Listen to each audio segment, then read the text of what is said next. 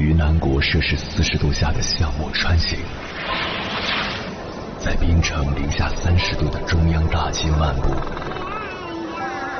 往十里洋场听罢一曲天涯歌女，西出阳关凭黄沙穿金甲，风霜雨雪，四季如歌，不曾倦怠。翻越高山，趟过大河，无所畏惧水深和火热，只为打破这千山万水的阻隔，与你相遇。我是英波，我在原来的地方等你，不见不散。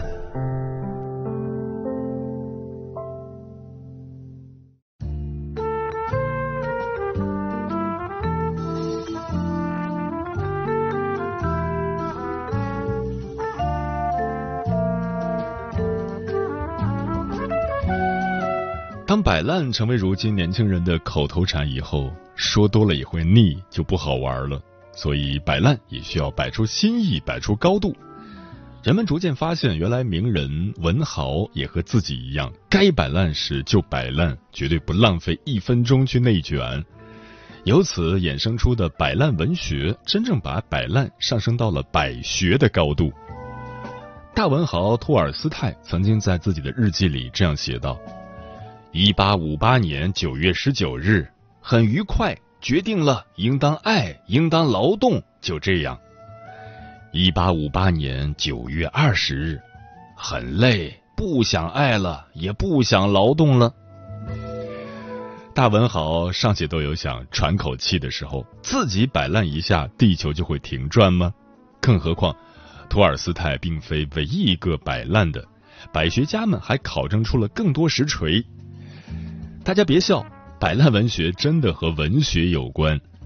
既然是摆烂文学，人称“丧亡之王”的作家卡夫卡必须榜上有名。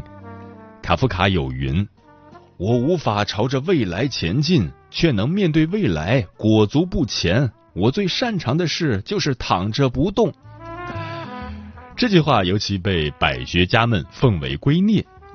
原来我们和卡夫卡的能力也没差多少，都会躺着不动吗？区别也就是几部小说而已。他的摆烂发言可不止这一句，比较出圈的还有：只是散步而已，别让我疲惫到整整三天，几乎做不了任何事。巴尔扎克散步时常用的手杖握柄上刻着“我击溃一切困难”这几个字。我的手杖上头则是刻着“一切困难将我击溃”，我们的共通点只有一切这个字眼。如果你以为卡夫卡的人生只有摆烂，那就错了。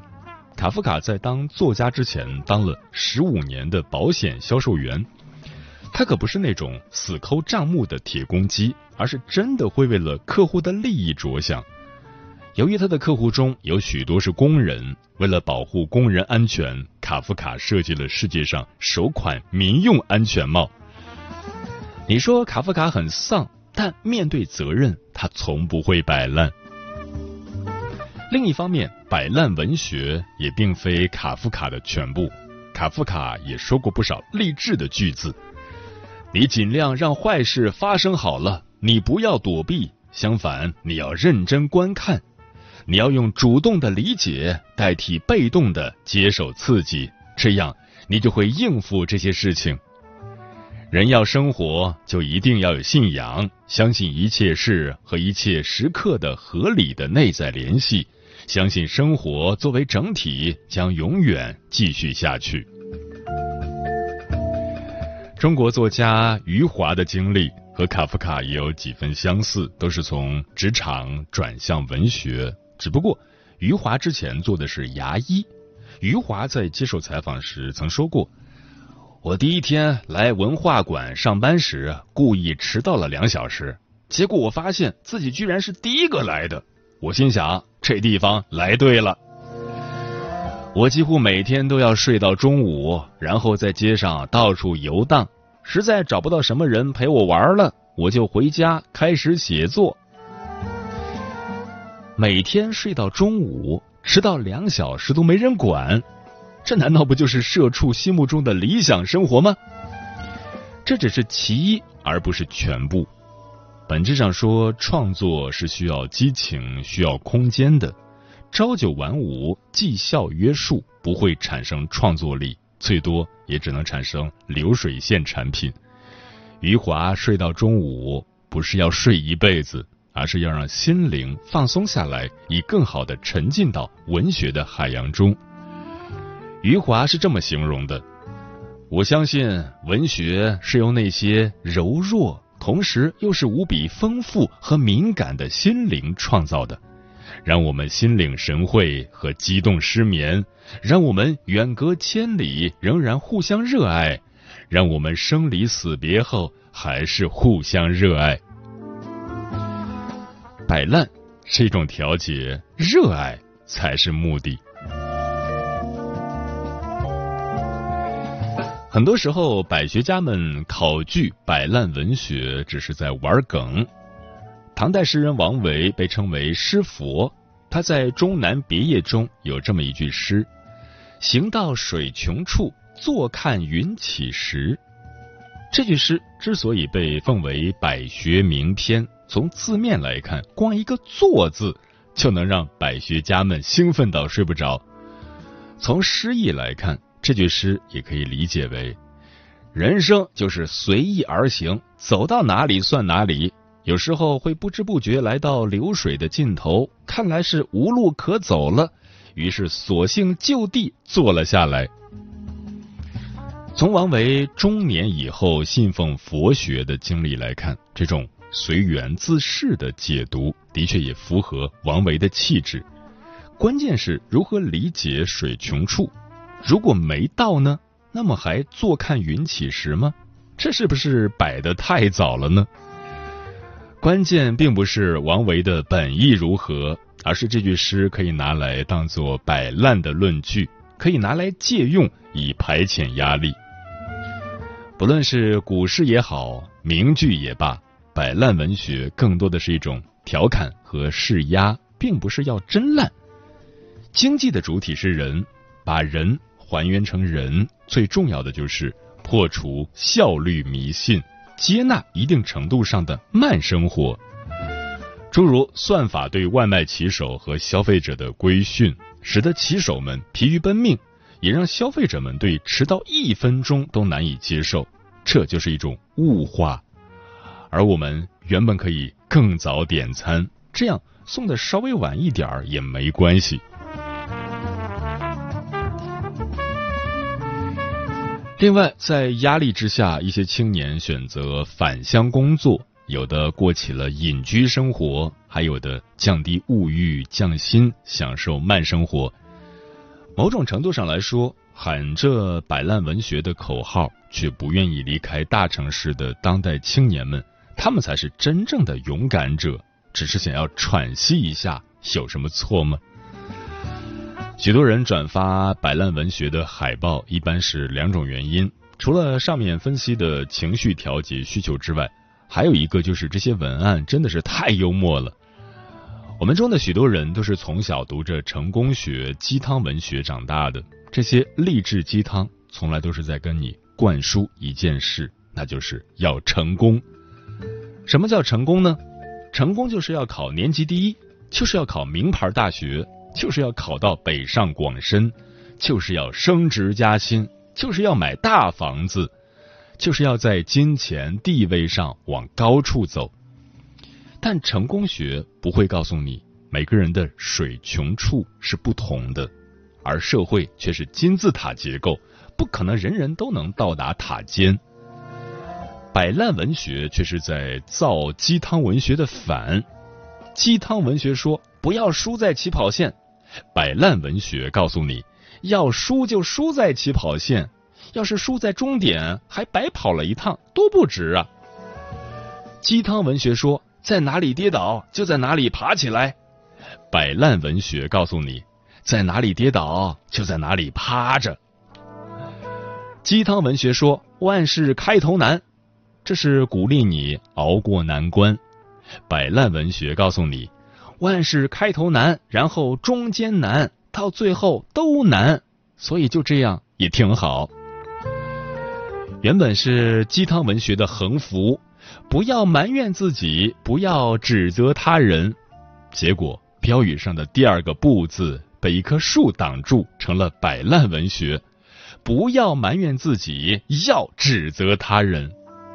字里行间，妙趣横生啊！人生不如意处十有八九，何必处处孜孜必较呢？很多时候就是要放自己一马，笑一笑，日子才能过下去。不过凡事有度，小摆怡情，大摆伤心，千万别摆过头了。摆烂文学中也有一些看了之后真的会感觉很丧的语句。我在微博上看到一些网友已经深受摆烂文学中消极心理的影响，变得对事情提不起兴趣，工作和生活也失去了激情和好奇心，这就摆太过了。诸如这样的句子：以前别人骂我废物，你说谁呢？现在别人骂我废物，看人真准。无奈的时候可以说说，但重要的是。积极调节，而不是真的自暴自弃。人生的路很长，路径也有很多条。面对不确定性，可以降低欲望，可以延迟满足，可以摆烂调节情绪，但请永远不要忘记以下三个关键词：热爱、好奇心、信念。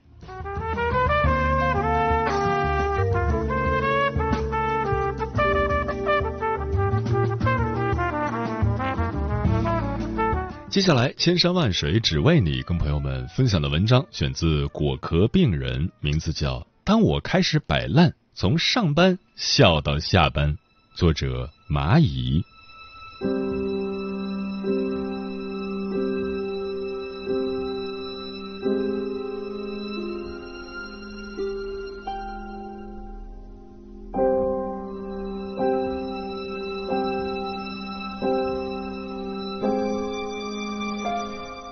你有明确的自杀想法吗？坐在对面的医生严肃的问我。觉得活着没意思，但不至于想自杀。我有些紧张的回答。二零二二年三月的某一天，我来到北京大学第六医院成人精神科，想要借助现代医学解决我的抑郁问题。准确的说，是长期持续性的心情不好。最近。还添加了早醒的症状。那天我试图表现的轻松些，穿了宽松的运动裤，化着精致妆容，想要掩盖住我的焦虑与压抑。或许更深层次的原因是，我不想在自己的诊断报告上看到“抑郁症”这三个字。经过简单的对谈和交流后，我被安排做了一系列检查，包括近红外脑功能成像。脑电图和心电图等等，还有五份心理测试。医生看了一眼检查报告，最终在诊断单上写了六个字：抑郁焦虑状态。我们一般不会轻易给病人下抑郁症诊断，因为担心他们受到偏见。他说：“但你的状态其实可以确诊中度抑郁症了。”于是。我带着一堆白花花的药物离开了诊室，开始了我的抗抑郁之旅。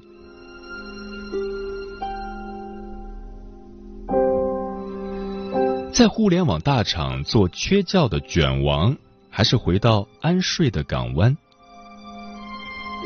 二零二二年过完年回到北京后，我开始早醒。刚开始凌晨一点入睡，早上五点半醒来。一周后，入睡时间越来越晚，我却醒得越来越早，睡眠不足，白天上班昏昏沉沉。这种状态持续两周后，我决定求助医生。我清楚的知道自己为何会如此。二零二零年底，我换了一份工作，正如大家在网络上看到的标签一样，互联网大厂九九六焦虑。这份新工作让我身心疲惫。看不到尽头的数据指标，职场内卷，以及各种各样杂乱无章的事情，都让毕业三年的我陷入情绪低谷。事情的起因是一次恶意绩效差评，从那之后，我整个人处于紧绷状态，上班情绪压抑到极致，睡眠质量也直线下降。那段时间，我开始定期做心理咨询，每个月一到两次电话咨询，经历了小半年，好不容易熬到了过年回家。回家后，我仿佛回到了安全的港湾，每天睡眠长达九小时。但没想到，回到北京后，我的状态比原来还要糟糕，于是便出现了文章开头那一幕。从前的我一直不明白。工作让人抑郁的真相，在经历了这一份工作后，我突然明白，一份不适合你的工作，就像在你的灵魂上刻了一道又一道刀疤，终于伤口不能自己愈合了。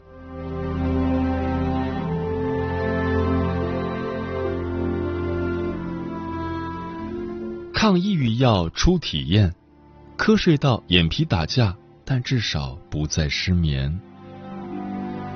离开诊室的时候，我手头拿了三种药物，其中一种叫做草酸艾司西泰普兰片的抗抑郁药物，据说能让人情绪好一些。剩余两类都是调节睡眠的药物。拿到诊断后，我十分纠结要不要吃药。抗抑郁药的副作用怎么办？吃药之后万一停不下来怎么办？这些想法一直在我脑海中徘徊。后来，我请教了一位学医的朋友，他的建议是：如果我觉得睡眠状态暂时还能调整，那可以考虑先不吃睡眠类药物。但他建议我先吃西泰普兰，毕竟你的情绪已经无法自我调节，而且根据你就诊的结果，我担心你以后从中度抑郁转向重度抑郁。你知道，重度抑郁症患者可能控制不住的想要自杀。他接着说：“我不想你走到那一步。”这句话把我吓住了。当时我在北京处于居家办公状态，白天可以随时休息，于是我选择开始吃抗抑郁药。刚开始是半片，最初的反应有些大，比如肠胃不舒服，两天内都没有任何食欲。半夜呕吐，折腾下来反而瘦了几斤。后来肠胃好像是适应了抗抑郁药，大脑又开始有反应。最常见的反应就是嗜睡，时常早上十点醒来后，中午吃了一顿饭又接着睡，有时候甚至半个下午就在睡眠中度过。晚上十点钟左右，眼皮又开始打架。这样的日子大概维持了半个月，在抗抑郁药物的帮助下，我至少不再失眠。而真正感觉到药物起作用，大概是两周以后的某个清晨。那个早上醒来后，我偶然听见了外面的鸟鸣，那一刻，我感受到了内心的某种平静。这种平静，更准确的说是平和，内心不急不躁。还带有一些小雀跃。从那以后，我的状态一点点的变好。职场斗争与我何干？我开始摆烂，从上班笑到下班。我对抑郁症的了解其实并不少，很早以前就看过相关的论文文献。所以也能在身体出现症状的时候及时去医院寻求帮助。我也了解，抑郁症并不是简单的心情不好，它和发烧、感冒、咳嗽一样，是一种有生理基础的疾病，需要寻求正规的治疗，必要时也需要药物干预。但仅靠药物真的够吗？压死骆驼的最后一根稻草是巨大的工作压力和复杂的人际关系。再往深层次推一推呢，是不是对工作的态度和认知有问题？又或者是自身的性格与这个世界相处时发生了冲突？基于以上这些，我该如何去解决呢？我首先做了一件事，开始在工作中摆烂。摆烂的意思是远离工作中的任何压力源头，把自己暂时放置在一个打工者的位置上，领一份工钱，干一份事。我开始不再为某一期视频数据不好而焦虑，开始对职场斗争睁一只眼闭一只眼，不再容易上头。居家办公期间，我上午干完自己的活，就开始充分享受剩余的时间。那段时间，我看了很多部电影，爬了很多次山，重新看积极心理学，甚至重新拿起了尤克里里玩音乐。那段休息的日子。我好像真正感受到正常人生的样子，原来呼吸自由是这样的。结束了短暂的居家办公生活后，我回到职场，告诉身边的同事、领导，我确诊了抑郁症，并且把药片摆在了桌子上。抑郁症没什么好羞耻的，连生病这件事情都要遮遮掩掩，对下一步治疗可不是什么好事。而我也很幸运。遇到了一位乐观幽默的同事，每天早上来到公司后，我的任务就是和他讲笑话。信不信我们能从上班笑到下班？身边有那么快乐的同事，我还怎么抑郁呢？当然，肯定会有人问：这样的工作态度，你老板是如何忍受的？嗯，我从摆烂的那一刻起，就已经做好换工作或者被开除的准备了。大不了不干了，没什么的。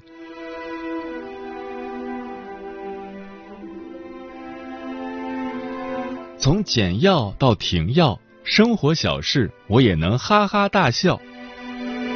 从三月确诊抑郁症到八月，我的身心完全得到放松，几乎每一天都活得很自我。我不再和毫无意义的工作较劲，也不会逼迫自己。我自恋的认为自己的每一个状态都是最好的。我把自己的微信签名改成了“日日是好日”，然后按时吃药，按时随访，按时睡觉，按时锻炼，按时看书，按时和朋友们玩耍。六月中旬，我想试试停药，刚开始也是先减量到半片，但我很快就体验到了撤药反应，比如情绪开始摇摆不定。在工作中的某些时刻，莫名想哭，于是我又赶紧恢复了药量。七月中旬，我再次尝试减量，可能是因为找到了新工作，也可能是因为我的确身心非常放松，撤药反应这一次没有显现。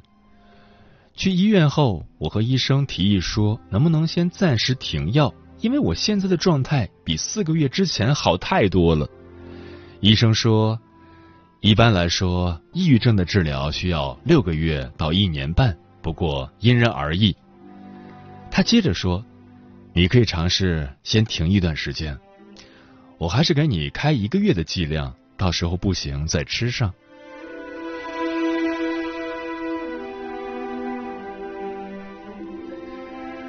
现在距离我停药已经两个多月了，生活比之前好太多了。最大的进步是，我现在体会幸福的能力比以前强太多了。生活中一点点微小的雀跃都能让我哈哈大笑。二零二二年的上半年，我终于学会了好好爱自己。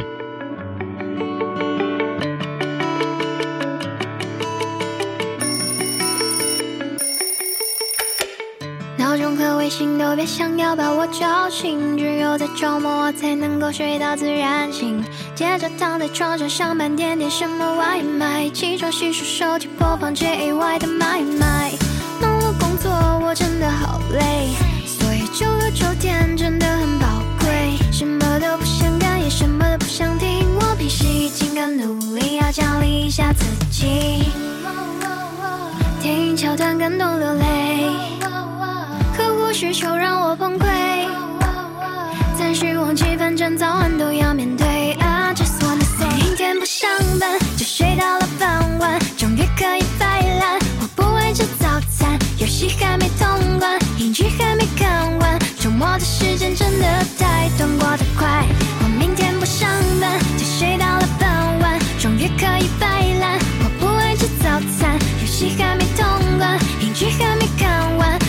时间真的太短，转眼又要半转。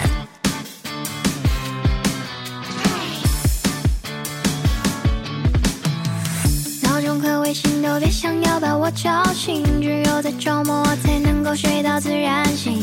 接着躺在床上上班，点点什么外卖，起床洗漱，手机播放 J Y 的买卖。忙碌工作，我真的好累。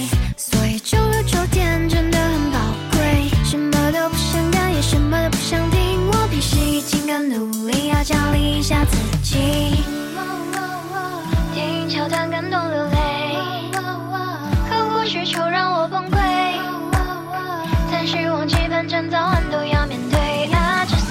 明天不上班就睡到了傍晚，终于可以摆烂。我不爱吃早餐，游戏还没通关，英剧还没看完，周末的时间真的太短，过的快不上班就睡到了傍晚，终于可以摆烂。我不爱吃早餐，游戏还没通关，影剧还没看完，周末的时间真的太短暂。